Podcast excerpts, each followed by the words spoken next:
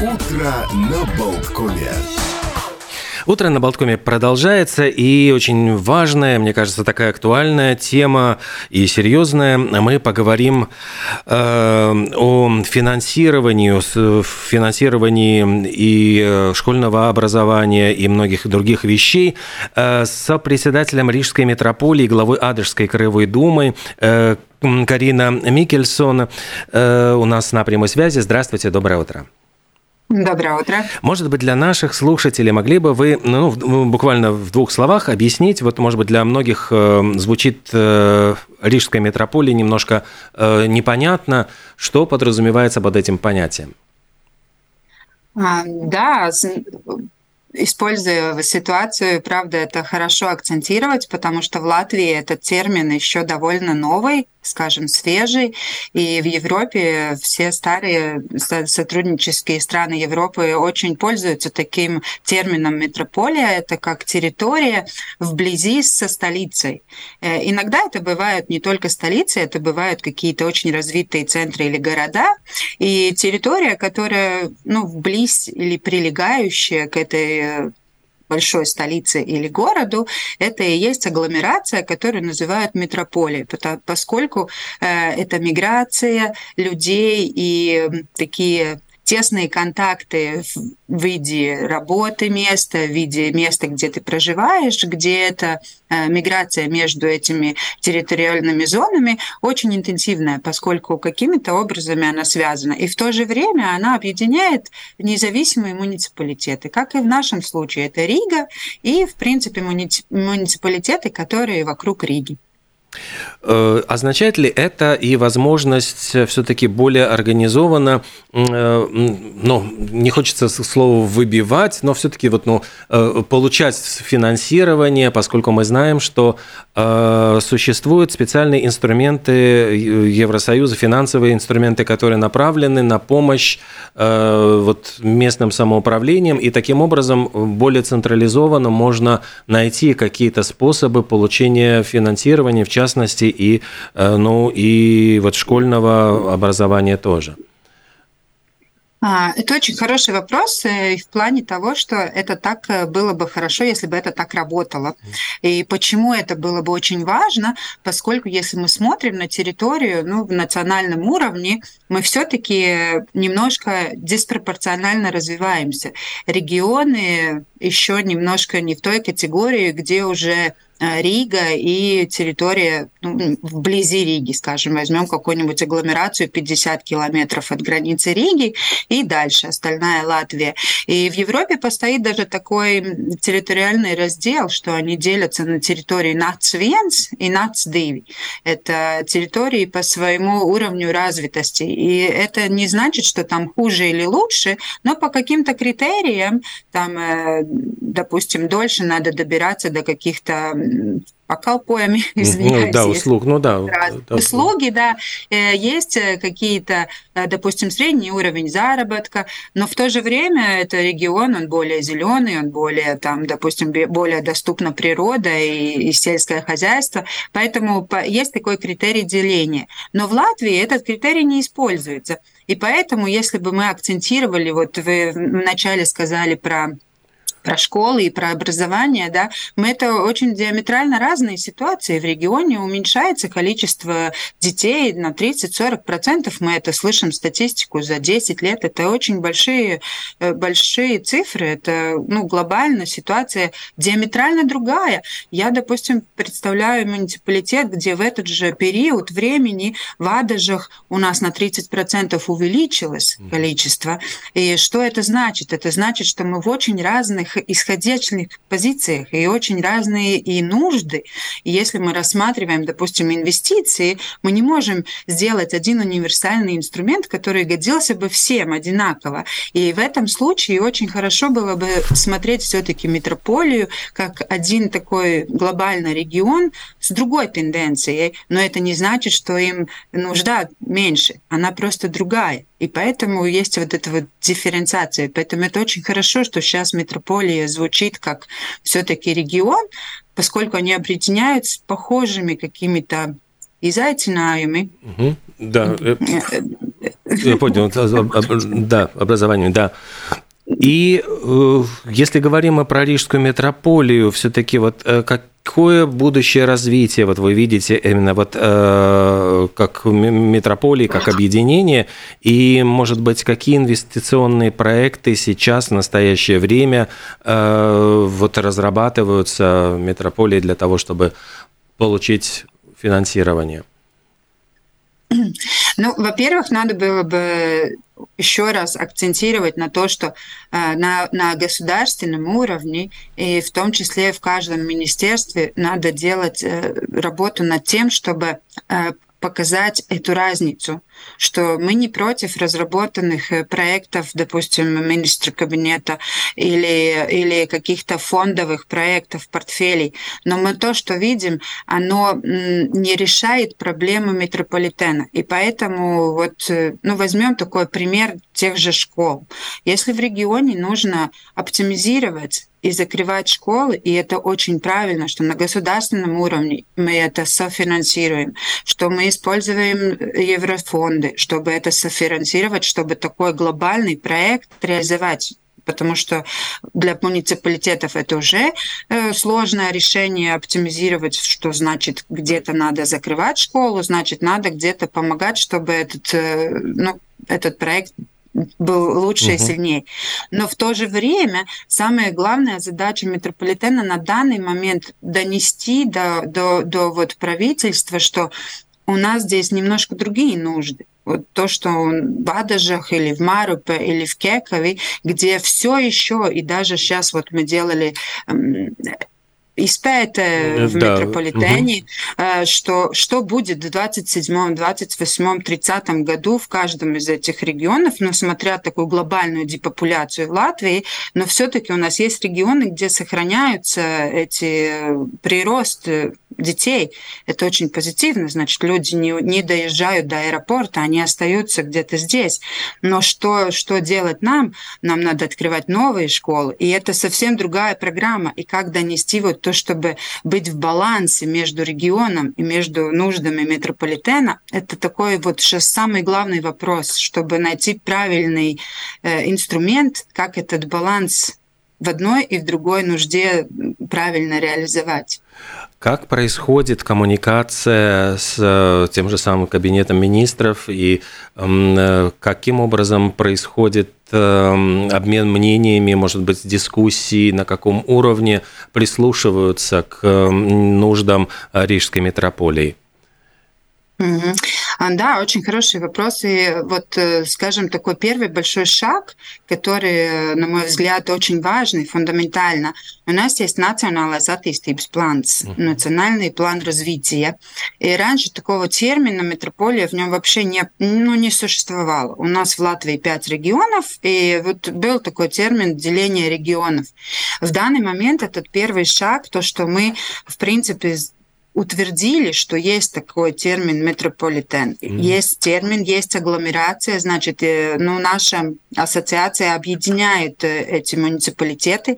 И что важно, э, мы каждый все-таки очень уникальный, каждый, ну, пашвалдības, угу. самоуправление, да, каждый сам, сам за себя, но вместе у нас есть такие вопросы, которые мы готовы, что для латышей это вообще не существенно, ну, не, не характерно, угу. да, объединяться и делиться, и как-то раскрыться больше, но вот метрополитен это такой организация, которая в данный момент, они, мы, мы объединяемся именно в тех вопросах, которые вот существенны и важны или как-то друг на друга влияют, ну, допустим, допустим, если в Риге уменьшается количество детей, у нас оно увеличивается, мы ищем, как этот баланс, ну, как, как вместе сотрудничать, как это сделать эффективнее. И что, мне кажется, ну, первое задание реформы в Латвии было такое, что надо смотреть, как это все эффективизировать, и поэтому объединили принудительно да, муниципалитеты. Угу. В данном случае метрополитен – это кластер, где мы добровольно объединились, потому что мы видим, что вместе мы можем можем лучше, и может быть даже и громче, и может, вот, ну, если так сказать, как вы говорите, слушают нас или не слушают, нас начинают брать во внимание, и это такой уже, мне кажется, тоже результат. Э, не секрет, что фонд финансового выравнивания как раз отличается тем, что вот Рижская метрополия э, скорее субсидирует другие самоуправления Латвии и является основным вкладчиком в этот фонд. И вот насколько это э, мешает ли вот реализация проектов вам вот в таком как бы перераспределении средств, то есть насколько, ну вот это является справедливым, правильным и так далее. Это очень хорошо, что мы об этом говорим, потому что на самом деле это, эта система финансирования, она уже долго, и многие это принимают уже как, ну, само по себе понятно. Но с другой стороны, то, что вот я уже до этого немножко акцентировала, эти нужды, которые появляются по другим причинам, не только из-за того, что уменьшается количество жителей, но в то же время э, эти нужды, ну, столица у нас вообще только одна. И все мы хотим, чтобы в столице были дороги, э, были э, оперы, театры, чтобы было, ну, все вот нужды, которые мы ждем от столицы. И в то же время в принципе, то те финансы, которые мы отдаем в этот изравнительный фонд, это принципе, деньги развития. Вот мы можем ждать, с одной стороны, будут у нас или не будут еврофонды, но вот э, финансы, которые мы могли бы использовать для развития, вот Рига, Перига, этих 10 mm-hmm. муниципалитетов, э, да, это фонд того, что мы могли бы инвестировать вот у себя. Ну, точно так же могу, опять же, привести наш личный пример. Нам очень нужно строить детский садик. У нас 600 детей стоят в очереди, и спасибо частным, которые сейчас, ну, как-то аккумулируют эту проблему, и, и, и детки могут идти к частным в садик. Но это нельзя так долгосрочно решать. Это тоже риски, и мы видим, какие вообще риски сейчас э, существует. Поэтому, чтобы экономика работала, чтобы родители могли вернуться ну, на рынок и работать, и платить налоги, mm-hmm. нам, э, нам обязательно нужен детский садик. Но поскольку мы отдаем свои вот эти ну, финансы для развития в этот фонд, и я не говорю, что не нужно тем помогать, кому меньше. И в этом принципе паритата, должен быть mm-hmm. баланс. Но надо как-то пересматривать эту формулу в том плане, что если мы видим, что по-другому мы, мы не можем как, метро, ну, как, как участники mm-hmm. метрополитена получить какое-то софинансирование, а в то же время регионы могут получать. Надо пересмотреть и искать этот баланс, чтобы ну, не совсем не отбирали все финансы развития от тех, кто еще генерирует эти финансы. Потому что чтобы ну, этот, когда переломится эта ноша, что mm-hmm. заберут столько много, чтобы это не, не сделало проблемы тем, кто еще что-то генерирует. И в этой ситуации еще надо посмотреть, что очень обидно и жалко, что у нас же все-таки есть еще большие города, и искать, как эффективизировать модели ну, в этих городах, потому что, в принципе, это артерии, где вся жизнь происходит, где есть экономика, где есть все трудоустройство, есть транспорт, есть все, и, и где-то что-то надо пересматривать. И я надеюсь, что после реформы это станет работать лучше, и они тоже начнут э, придут в этот клуб к тем, кто софинансирует, а не кто получает. Это тоже нам очень важно как государство, чтобы количество не уменьшалось тех, кто могут помогать другим, чтобы оно увеличивалось. И в тот момент этот баланс улучшится, потому что вместе мы будем, нас будет больше, кто уже вносит вклад в этот фонд, и значит, что от каждого надо будет меньше. Ну, вот этот принцип, над чем надо работать на государственном уровне. И, и мне кажется, акцент того, чтобы понять, что мы отдаем деньги развития, но это тоже мы все понимаем, потому что базовые функции, как мы сумеем, мы делаем, но вот э, этот фонд развития мы отдаем. И если, используя возможность, хотела бы акцентировать то, над чем чем озабочены муниципалитеты, вот, которые вносят вклад в этот фонд, что те, кто потом получают этот фонд, есть ситуации, когда они делают более содержат, допустим, имеют более широкий социальный пакет, нежели те, кто в этот фонд вносит. Ну, я пример приведу, допустим, бесплатные проезды в транспорте, бесплатные бассейны, бесплатные ледовые холлы, да, муниципалитеты, которые вносят вклад, они не имеют таких широких э, экстр. И поэтому это важно тоже нам на таком уровне ну, испратный veidot, что, чтобы нам тоже не было больно тем, кто туда вносит эти деньги, чтобы мы видели, что они правда для ну, таких э, примарас, ну, таких да, фундаментальных да. вещей использовали эти ресурсы, а не для таких очень, скажем, ну, вкусных вещей, которые мы бы тоже очень хотели своим жителям дать. И это важно подерж... ну, держать в уме, что мы вместе, мы все вместе, и у нас что-то отбирают, и чтобы ну, был баланс. А насколько, скажите, насколько э, Европейский Союз, фонды Европейского Союза открыты для помощи вот самоуправлением и насколько э, есть ли какие-то финансовые инструменты, которые помогают, могут помочь вот э, оказать эту прямую поддержку? Ну, мы сейчас все в таком немножко ожидании и уже такой вибрации этого ожидания, поскольку мы находимся в планировании периоде 21-27 год. И и сегодня мы с вами говорим уже первая четверть 23 года, что значит, что ну, Латвия как государство еще только начала делить эти портфели ну, этого mm-hmm. фонда. Что опять же значит, это будет очень такой сложный маратон, потому что все откроется одновременно, и мы знаем на государственном уровне, в принципе, Латвия получила хороший портфель. Мы все сейчас в ожидании Rail Baltica, ну, такие большие проекты, которые уже, уже знаем и которые уже, в принципе, ну, как-то уже разделены финансы. И мы, конечно, все тоже немножко переживаем про эту инфляцию, поскольку портфели получили и рассчитывали эти уже финансы в момент, ну, была другая экономическая ситуация, сейчас мы в другой, и поэтому немножко все настороженно смотрим, сможет ли муниципалитете софинансировать эти же проекты или фонды, гранты, которые, ну, появятся сейчас в рынке. И это такой ну, тревожный момент, потому что границы займов, они как-то уже ограничены, Значит, мы уже знаем, что, э, допустим, проект, который реализуется с Еврофондом, мы сможем брать займ для тех финансов, которые утверждены в проекте. Но если там есть какие-то финансы, которые исходят выше рамок, то они уже не даются даже на кредитование, что значит опять, где же тогда искать свой ресурс, это же инвестиции, это не базовые расходы, которыми мы уже э, рассчитываем, и тоже мы знаем, как они сейчас э, очень выросли ну, в плане энергоресурсов бюджеты так не выросли, как выросли базовые расходы.